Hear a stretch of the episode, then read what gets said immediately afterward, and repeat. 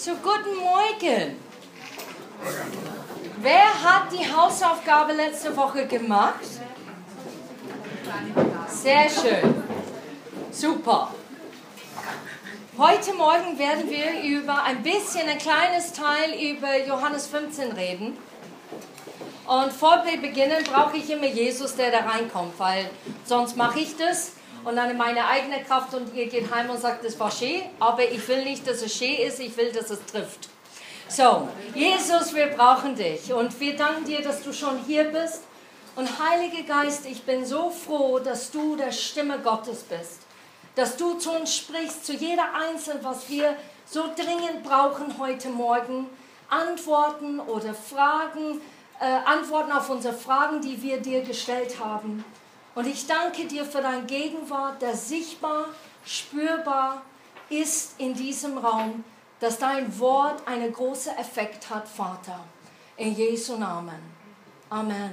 Bevor wir zu Johannes 15 gehen, möchte ich kurz schildern, was in Johannes 14 ist. Ich finde es immer besser, ein bisschen Zusammenhang zu kriegen, damit wir nicht einfach aus dem Pott etwas rausnehmen und dann etwas schön deichseln.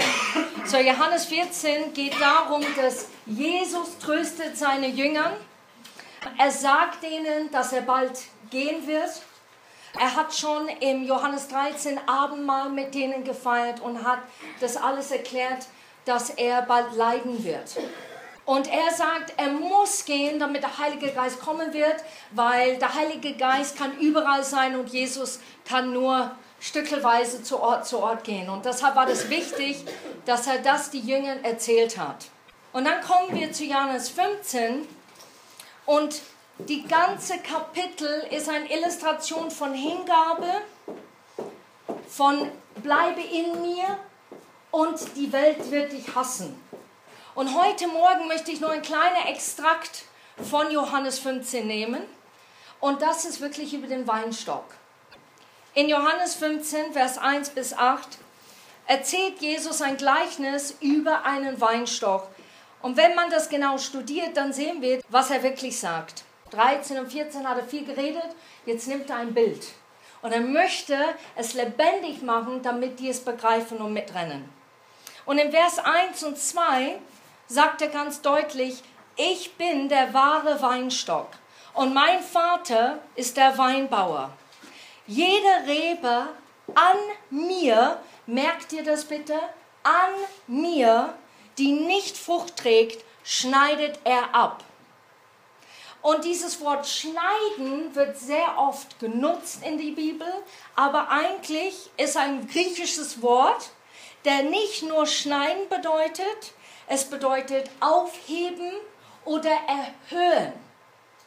Und das ist für mich eine sehr wichtige Aussage, besonders an dieser Stelle, weil schneiden ist das falsche Wort. Genau gerade hier im Vers 2. Was Jesus eigentlich sagt, ist, ich will, der die kein Frucht trägt, aufheben und erhöhen. Und ich erkläre das jetzt mal kurz, wie eine Weinrebe aussieht, oder vielleicht kennt ihr das schon. Vielleicht kennt ihr schon Weinbauer, die das machen, dann seid ihr in the Know-how. Ich musste ein bisschen nachlesen. Und es ist so, die kleinen Äste, die hängen meistens am Boden. Und wenn man am Boden ist, wird man schnell dreckig. Aber nicht nur das, sonst fängt man auch ein Pilz an die Blätter. Da fängt man ein Pilz und wird man krank. Und ich finde dieses Bild so schön zu vergleichen mit uns. Wir fangen unser Weg mit Jesus oder vielleicht haben wir Jesus noch nicht entdeckt heute Morgen. Vielleicht bist du ganz neu dabei, hörst es zu und sagst, oh, das ist was ganz Neues und du gehst mit Eifer voran, aber die Kraft fehlt, weil du noch nicht so weit oder so lang dabei bist. Und was passiert ist, man fällt am Boden mehrmals. Man wird dreckig. Und man ist fällig für das, was am Boden liegt. Und man wird krank. Und was der Weinbauer tut, er hebt sie auf und er wäscht sie sauber von dem Dreck. Und dann stützt er sie, diese kleine, zierliche, zarte Weinstock, damit es oben wachsen kann. Ich möchte, dass ihr das behält einfach kurz. Wie war es bei mir? Wie ist es bei mir. Und dann noch eine Frage. Wer hat uns runtergezogen? Wer hat uns verdrängt? Haben wir uns selber gemacht? Oder war es jemand anderes, der einfach gesagt hat, ja, bleib mal hier schön unten. So ist gut. Und vor wir weiter jetzt in Johannes 15 gehen, gehen wir jetzt zu Hebräer 12, weil ich finde es wichtig hier. Vers 10 und 11. Gott aber weiß wirklich, was zu unserem Besten dient. Und er erzieht uns so, dass wir an seiner Heiligkeit Anteil bekommen. Und mit strenger Hand erzogen zu werden, tut weh, stimmt's? Es scheint zunächst, dass alles andere keine Grund zur Freude hat, im Grunde in, in dem Moment. Aber später jedoch trägt eine solche Erziehung bei, die sich erziehen lassen. Und das ist genau der springende Punkt. Bleiben wir dann bockig? Lass mich in Ruhe, du verstehst mich doch nicht, das tut doch weh. Oder sagen wir, uh, da ist ein bisschen Wahrheit drin. Muss ich ein bisschen hellhörig werden. Und das, was mich verletzt, vielleicht kurz zur Seite und wirklich hören, was für eine Korrektur tatsächlich kommt damit wir wirklich reiche Frucht hervorbringen können. Weil dann wird unser Leben von Friede und Gerechtigkeit erfüllt sein. Das ist, was Gott sagt, ganz deutlich. Mit Friede und Gerechtigkeit. Und jetzt komme ich wieder zu dieser in mir in Vers 2. Alles, was in Gott ist, wird nicht weggeworfen. Sehr oft lesen wir das und wir sagen, boah, also wenn ich keine Frucht träge, dann schneide das ab und ich bin weg. Und das ist nicht, was Jesus sagt. Jesus sagt, wenn du am Boden liegst, dann hebe ich dich auf. Ich putze dich und ich mache dich schon sauber. Ich richte dich auf, damit du wachsen kannst. Aber wenn du eigene Wege gehst, falsche Wege gehst, du entscheidest ein bisschen Gott, aber viel von mir und ich entscheide, meinen Weg zu gehen, dann ist das tatsächlich, dass du dich abtrennst von dem Weinstock. Das ist ganz deutlich, dass du nicht an ihm bleibst, in ihm bleibst, sondern du entscheidest dich, deinen Weg zu gehen. Und Jesus sagt ganz deutlich, und es kommt dann später, dass er tatsächlich das abtrennt, was keine Frucht hervorbringt. Aber wir sind in Jesus. Wir machen Fehler. Es bedeutet nicht, dass wir fehlerfrei leben. Aber es bedeutet, entscheidest du ganz bockig und rebellisch deinen Weg zu gehen oder entscheidest du dich, nein, ich bleibe an Gott und ich hey, mache Fehler, aber er hebt mich auf. Er wäscht mich rein. Er putzt die Dreck und er, und er schützt mich. Er bewahrt mich. Er hat das Beste für mein Leben.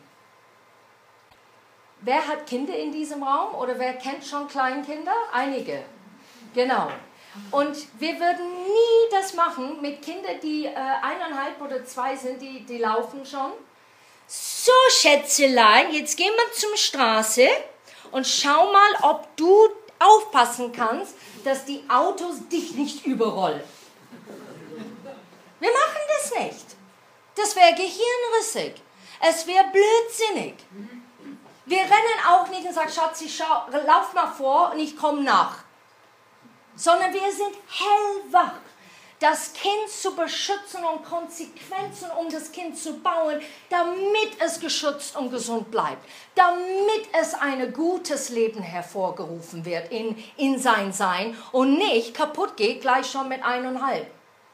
Und da sind wir konsequent. Da sagen wir sogar Nein und wir schämen uns nicht dafür. Nein. Oder ein Kind stoppt sich voll mit Süßigkeiten. Kennen wir alle. Sag mal auch, nein. Warum? Weil wir wissen, dass das Kind krank wird.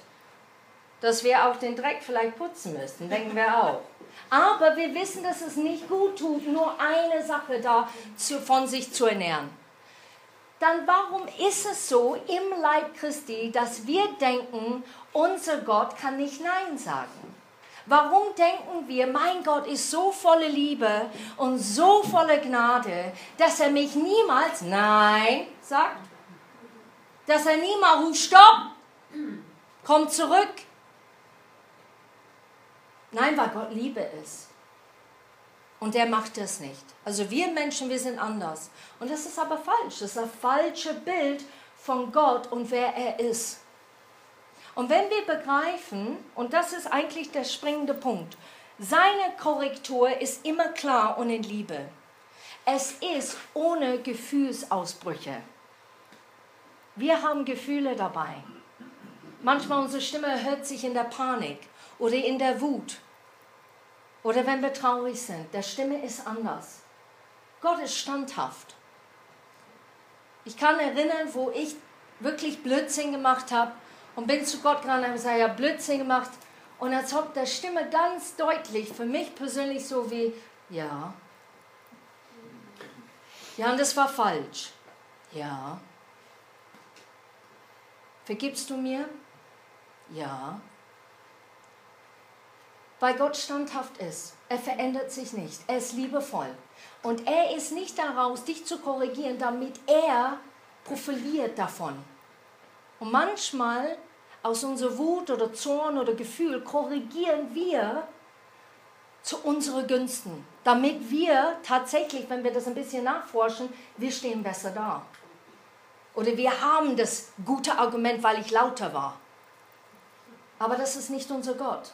Er reagiert nicht so. Und dann komme ich jetzt natürlich zu dem Punkt, leben wir in Sünde? Sünde bedeutet tatsächlich getrennt sein von Gott. Es bedeutet, ich entscheide mich, einen Weg zu gehen, der nicht beinhaltet, was Gottes Wort sagt, der nicht seine Wille ist, der nicht sein Plan ist für mein Leben. Und wir können das alles beantworten. Ja, wir leben in Sünde manchmal, absolut. Aber die Sünde, die ich heute Morgen sprechen möchte, es geht um Wut, um Hass, und Personen, die wir nicht vergeben können. Machst du Sachen, die nicht gemäß Gottes Maßstäben in sein Wort sind? Da kannst du das nur beantworten. Bisschen nachreflektieren und sagen, okay, was tue ich eigentlich? Wie lebe ich mein Christentum mit Gott? Wie verhalte ich mich? Bist du lauwarm geworden? Hauptsache, ich bin sichtbar hier am Sonntag, das ist cool, jeder weiß, ich bin noch dran. Ne?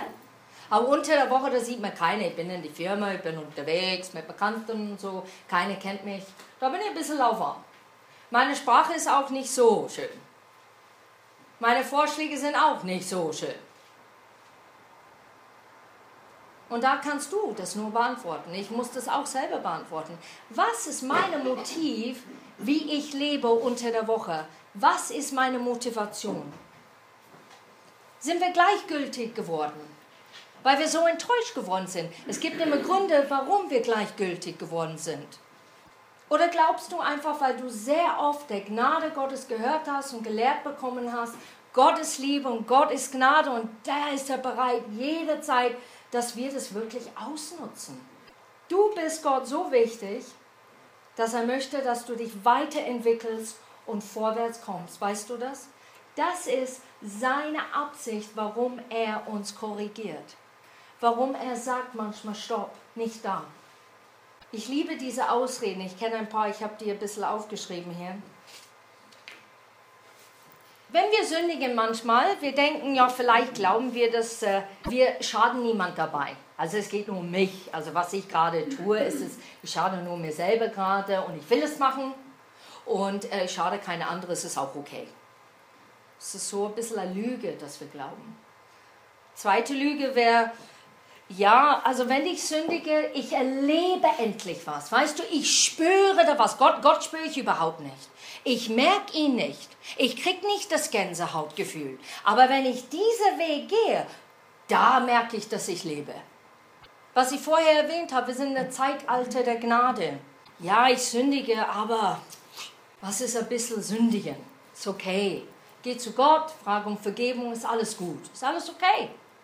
Oder wir sagen zu uns selber, das ist nicht Sünde, Kerstin, was du da nennst. Das ist das nicht. Das nennt man Schwäche. Das ist nicht Sünde. Und wir geben Dinge andere Namen, weil es besser passt, weil es bequemer ist, weil wir damit ein bisschen uns berechtfertigen können. Und Johannes 15, Vers 2, der zweite Teil von 2, eine Rebe aber, die Frucht trägt, schneidet er zurück, So reinigt er sie, damit sie noch mehr Frucht hervorbringt. Wir alle sind Fruchtträger heute Morgen. Alle einzeln. Und wir brauchen uns nicht zu vergleichen und sagen, ja, eine mehr und der andere weniger. Wir alle haben die größte Potenzial in uns, wenn wir es nur manchmal erkennen würden. Und das Interessante in der Natur ist folgendes: Wenn du eine Pflanze oder einen Baum nicht stützt oder zuschneidest, dann wuchert er. Da wird er groß und richtig riesig. Da sind viele Blätter, aber sehr wenig Frucht. Und ein Auswuchen, das zu wenig oder gar keine Frucht führt, man könnte sagen, wir tun Sachen ohne ein Ziel zu haben. Also so würde ich dann ein wuchender Baum mit wahnsinnig viel Blätter, sehr, sehr sichtbar, aber wenig Frucht. Das möchte ich nicht. Ich möchte lieber dann ein zierlicher Baum sein, lieber Herr, mit viel Frucht. Das möchte ich dass die Äste fast so schwer sind, dass die Frucht wirklich fast am Boden hängt. So, so möchte ich, dass mein Leben sichtbar ist für andere. So sehne ich mich davon. Und ich glaube, das sind einige hier im Raum, die das genauso sehen. Und die wilde Äste, die sind so unsere Ablenkung im Leben. Ich gebe auch ein paar Beispiele. Machst du zu viel, aber bist nicht richtig zufrieden, weil es ein bisschen von allem ist. Kennt ihr das? da mache ich ein bisschen was und da bin ich dabei und da mache ich auch was. Aber alles nicht so ganz, aber ich bin, bin gut dabei. Aber da ist man ein bisschen unzufrieden. Oder hast du Angst, dass du etwas verpasst? Ich kenne solche Menschen. Ich war so ein Mensch. Ich verpasse was. Ich muss dahin. Ich muss das machen. Teenager. Ich liebe Teenager. Sie müssen überall hin. Also da muss ich hin und dann gehe ich auch dahin, da habe die Kraft dafür und dann mache ich Schule. Ja, das mache ich auch noch. Aber ich muss dahin. Weißt du? Ich muss dabei sein, ich muss das erleben. Und wenn wir es nicht pflegen und korrigieren und lassen es stützen von Gott, dann wuchert das hinaus in das Erwachsene-Leben. Und wir sind dann Leute, die nichts verpassen wollen. Wir müssen überall dabei sein, komme was wolle. Wenn ich beschäftigt bin, vielleicht denkst du das, dann muss ich nicht an Ereignisse oder schmerzende Situationen denken. Das kenne ich auch. Was decke ich zu? Wie eine Pflaster über eitrige Wunde. Und ich lasse die Eite nicht raus, ich decke es einfach zu und dann ist es okay, dann ist es nicht mehr da. Weil ich möchte nicht darüber nachdenken. Gott, ich kann nicht. Ich kann nicht erlauben, dass wenn du tatsächlich diese Tür ein kleines bisschen aufmachst, obwohl ich weiß, du hast das Beste für mein Leben, obwohl du bist eine liebende, klare, standhaftige, großartige Gott, der nur das Beste für mein Leben in Sinn hat. Ich kann es nicht, weil wenn ich es tue, dann tut das so weh. Es tut zu weh. So, ich mache die Tür zu. Und was wir dann tun ist, unser dicker Ast haben kleine Äste, die zerbröckeln. Die werden trocken. Und die tragen keine Blätter, die tragen keine Frucht mehr, weil da haben wir schon Nein gesagt, weil wir glauben nicht, dass Gott da reinkommt. Oder du sagst, ich helfe schon Leute, was wissen? Ich bin eine hilfsbereite Person.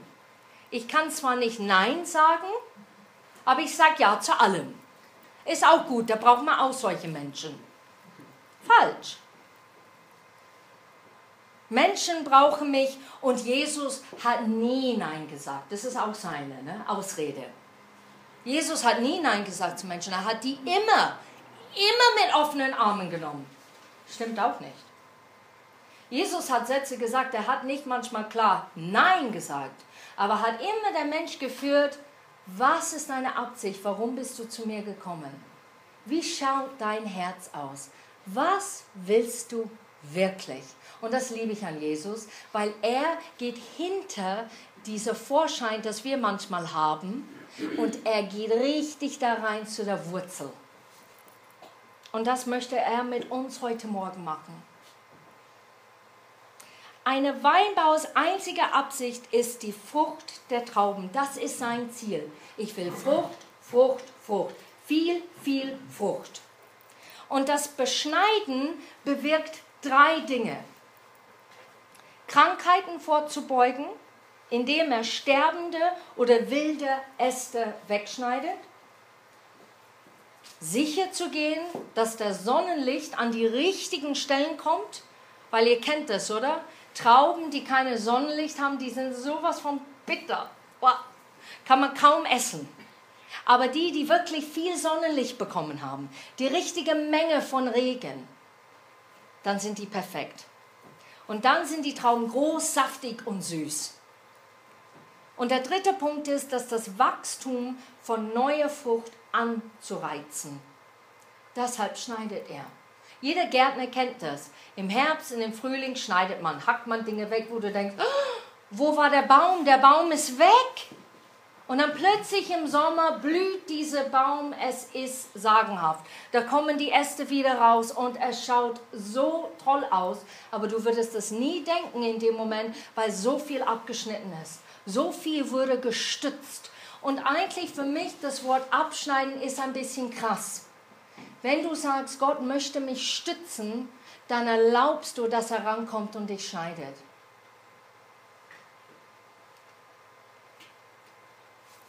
Es sagt in Vers 6, und das haben wir nicht auf den Leinwand heute, wer nicht in mir bleibt, geht es wie die unfruchtbare Rebe, verdorben und ich muss es dann wegwerfen und dann schmeiße ich es im Feuer. Wir haben gelesen, dass Jesus erzählt erst, und da, darum geht es über den Schneiden, zwei Sachen. Eine ist Disziplin. Disziplin bedeutet, Sachen abzulegen oder bekennen, die Gott nicht gefällt. Wirklich Bekenntnisse zu machen. Ich erkenne, dass das, was ich gerade mache, nicht in Ordnung ist. Und ich weiß, dass du mir hilfst. Das ist Disziplin. Da kennt man die Korrektur von Gott einfach, wo er sagt, komm, ich führe dich dahin, lass mich doch. Erlaub mich doch, dich dahin zu führen. Ich nehme dich sogar bei der Hand.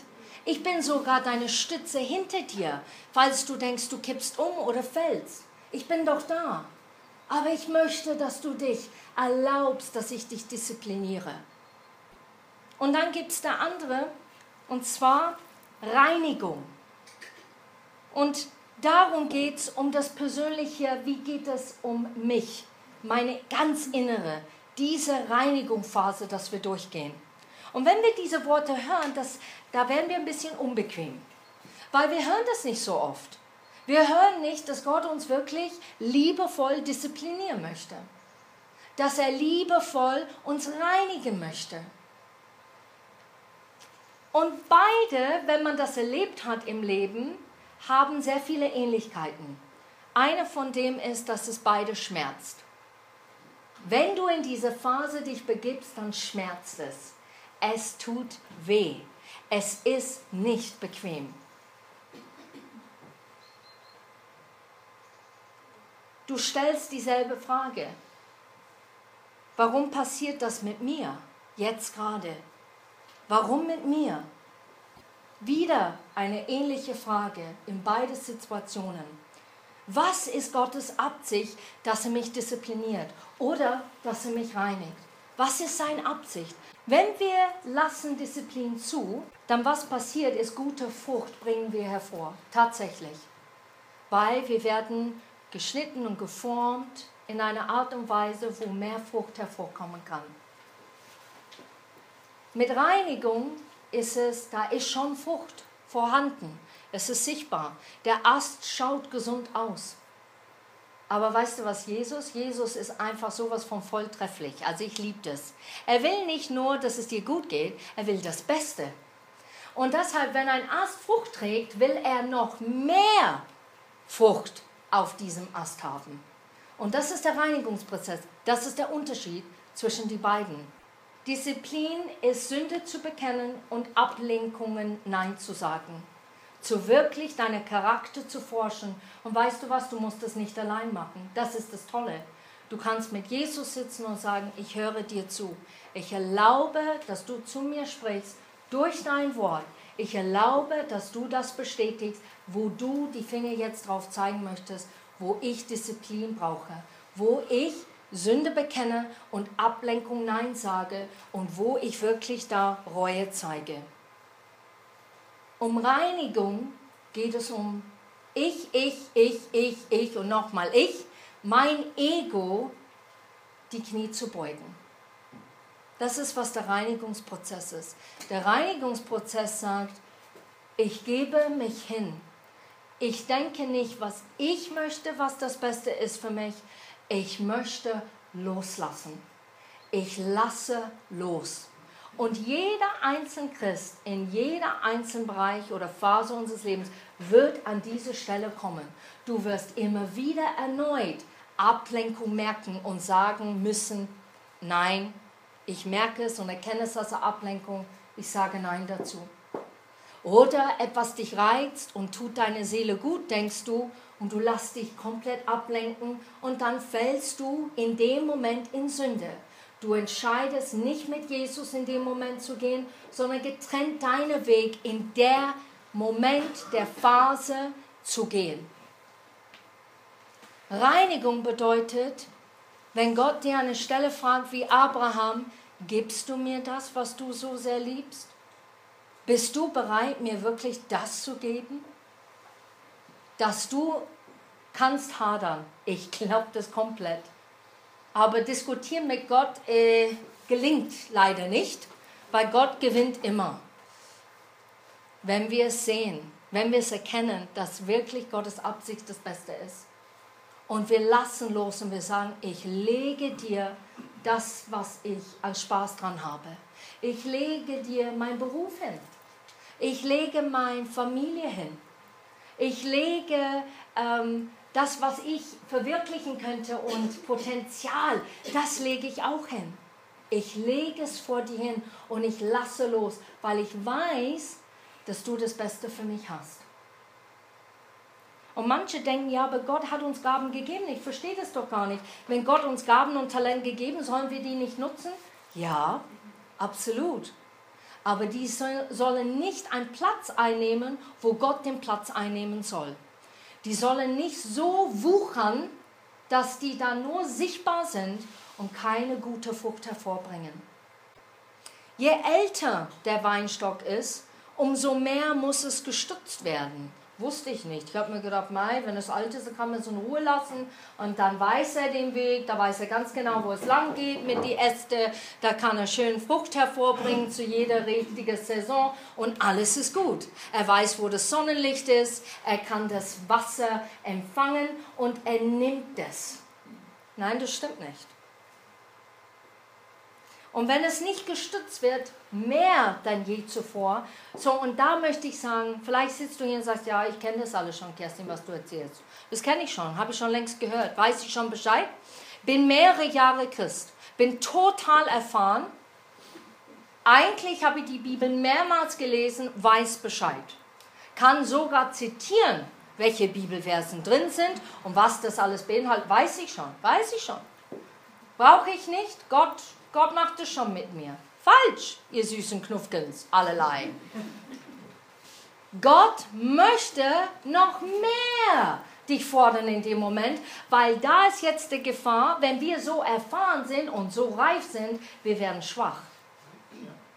Dann kommt diese Gleichgültigkeit rein. Dann kommt diese Sonntagschrist rein und keiner merkt's, nicht einmal du. Du begreifst es nicht, bis es vielleicht zu spät ist. Und dann wachst du auf und sagst, wo bin ich gelandet? Wie kam es dazu, dass ich hier gelandet bin? Bin doch so erfahren. Ich kenne meinen Jesus. Es gibt's nicht. Steht in Psalm 66, Vers 10 und 12. Du, o oh Gott, hast uns geprüft. Du hast uns geläutet wie Silber im Schmelzofen. Und wenn du den Prozess von Silber kennst, es wird siebenmal gereinigt und das siebte Mal, wenn Silber gereinigt ist, siehst du dein Gesicht in den Silber. Und dann ist es richtig, dann ist es fertig.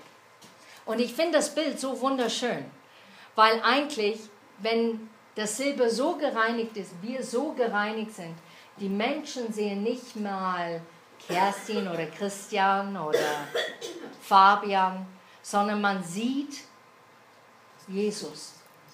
Man erlebt Jesus dadurch. Wir haben oftmals erlebt, dass Menschen an uns herangetrampelt sind. Wir haben es sogar zugelassen in manchen Bereichen. Wir sind durch mehrere Feuerproben gegangen, wo wir manchmal Gott fragen, habe ich es noch nicht gelernt? Ist das nicht genug? Reicht es nicht aus? Was muss ich noch machen? Aber Gott sagt, du hast uns aus der Gefahr befreit und uns mehr gegeben, als wir brauchen, bräuchten. Johannes 15, Vers 4. Bleibe in mir und ich werde in euch bleiben. Steht in Jakobusbrief, wenn du zu mir kommst, dann komme ich zu dir. Ist dasselbe. Eine Rebe kann nicht aus sich selbst heraus Frucht hervorbringen. Sie muss am Weinstock bleiben. Und jetzt rede ich wirklich über ihr Lehrer auch. Wir müssen aufpassen, was wir alles empfangen. Heutzutage Medien groß, wir können alles hören, was wir MP3 ohne Ende, bis es aus die Ohren hier qualmt. Okay? Wir können äh, da hingehen mit dem Auto, mit der Fliege. Wir können Leute besuchen. Da können wir dahin reisen, weil wir etwas ganz Großartiges gehört haben. Das ist nicht alles falsch. Verstehe mich nicht falsch. Aber es ist eine könnte eine Ablenkung sein in unserem Leben, wenn wir nur ständig rumtigern, die wahrste Lehre zu kriegen und zu empfangen, statt an uns mit Gott zu arbeiten und mit sein Wort mittendrin. Und das passiert sehr oft, finde ich, noch mehr als vielleicht vor Jahren davor. Weil wir so fällig geworden sind, weil wir Dinge gehört haben, weil es schneller geht. Manchmal müssen wir überhaupt nicht reisen. Wir sitzen einfach da, MP3, höre ich super toll und das bewegt mein Leben. Aber wir müssen unser Herz bewahren. Wir müssen Jesus immer wieder fragen, was willst du mir heute Morgen sagen? Was soll ich annehmen? Gott möchte nicht, dass wir mehr für ihn tun. Wisst ihr das? Sondern, dass wir mehr mit ihm sind. Und das ist der Reinigung, das ist diese Loslassen. Ich stelle mich bereit, loszulassen. Stell mich bereit, mehr Zeit mit dir zu verbringen. Und es ist ein Opfer. Manchmal ist es echter Opfer. Man denkt, wie viele Minuten habe ich in den Tag? Es gibt es doch gar nicht. Die sind alle weg. Gott, wann soll ich Zeit mit dir auch noch verbringen? Aber das soll unsere Lebensquelle sein. Das ist, was der Weinstock heranwachsen lässt. Das ist, was die Reben mehr Frucht hervorbringt, wenn wir in ihm bleiben. Und nicht das Essen von gestern, sondern richtig Nahrung für heute. Ich finde es sehr interessant in diese ganze Kapitel in Johannes 15, Gott betont es so oft, bleibe in mir. Bleibe in mir und wenn du in mir bleibst und verweile in mir und sei bei mir immer wieder, immer wieder. Wie bekommen wir diese Innigkeiten? Jetzt komme ich zum Schluss. Und das ist auch Hausaufgabe für euch, weil nur du kannst es machen mit Gott. Und keiner wird es kontrollieren. Darum geht es nicht. Hausaufgabe ist nicht in, in der Gemeinde, dass wir das kontrollieren, sondern es geht einfach, dass du etwas mitnimmst und unter der Woche das wirklich pflegst und sagst, boah, das nehme ich mit. Ich lasse das Wort Gottes tiefer mit mir gehen. Es ist an der Zeit, Gott zu genießen, seine Stimme zu erkennen. Du wirst nur Gottes Stimme erkennen, indem dass du Zeit mit ihm verbringst in sein Wort. Weil dann erkennst du seine Persönlichkeit und seinen Charakter.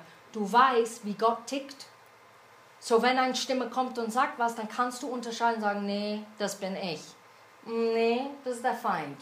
Nee, das ist der Vergangenheit. Oder, oh, das ist Gott, das ist wirklich Gott. Still zu sein und warten, bis er zu dir kommt, so Kaffeekränzchen zu halten mit Gott. Das ist ganz toll. Wir sind manchmal so ungeduldig. Wir sind zu schnell in the Fast Food Leben. Ich bestelle was, kriege ich es und dann ist gut. Und Gott, du bist glücklich, weil ich Zeit mit dir verbracht habe. Nein.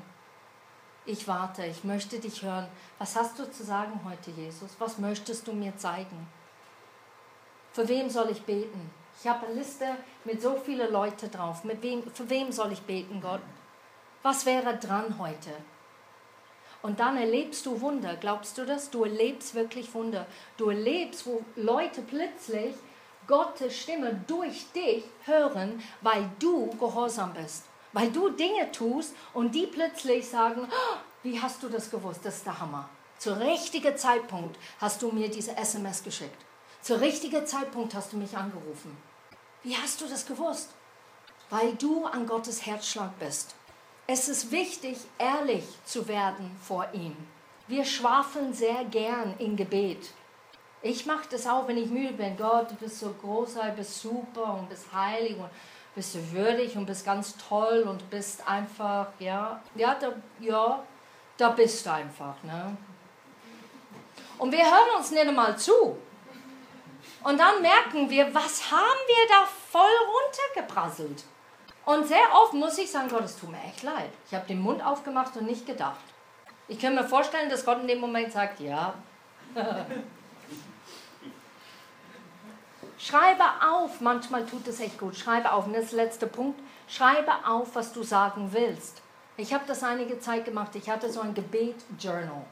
Und statt dass ich rede, weil ich rede wahnsinnig gern, habt ihr schon gemerkt, gell? aber ich habe mir gedacht, ich schreibe sogar meine Gebete auf. Ich schreibe die Punkte auf, was mich so bewegt. Und das Interessante ist, man hat nicht so viel Lust zu schreiben, so man überlegt nochmal zweimal. Und wenn man zweimal überlegt, dann schreibt man das Essentielle runter. Und plötzlich kommt man zur Erkenntnis und sagt, ja, das ist mir wirklich wichtig. So, mach das, fang an. Wenn du es noch nicht hast, fang an, ein Gebetsjournal zu machen. Ein Gebetstagebuch. Schreib die Dinge auf. Und du wirst erstaunt sein, ich habe so kleine grüne Häkchen, wo Gebete erhört worden sind. Oder wo ich ein Bibelvers an der Seite und ich schaue zurück nach ein paar Jahren und bin total ermutigt worden, dass mein Gott mittendrin war. Dass er nicht taub war, dass er nicht blind war, dass er mich doch geantwortet hat. Ich sehne mich in Quelltor für uns alle, dass wir Reben sind, das gute Frucht hervorbringt. Dass wir aufgehoben sind, dass wir erlauben, uns gestützt zu werden und dass wir erlauben, wirklich in der Gegenwart Gottes zu kommen und Gott für Gott zu genießen, nicht weil wir ihn immer brauchen. Jesus, ich weiß, war sehr viel heute Morgen und ich sehne mich einfach, dass du nur das nimmst, was jeder Einzelne braucht, die kleinen Nuggets, was du rausgestreut hast, die Samen, dass die das annehmen können, dass wir dasselbe für uns persönlich nehmen und das wirklich durch diese Rest der Woche oder Anfang dieser Woche verarbeiten mit dir. Herr, ich bete, dass du uns an den Ort bringst, wo wir erlauben, dass wir uns unsere Ablenkung, unsere Sünde dir geben, wo wir erlauben, dass du uns so reinigst, dass wir dastehen und sagen, du und du allein bist der Wichtigste in meinem Leben. Es gibt keine andere.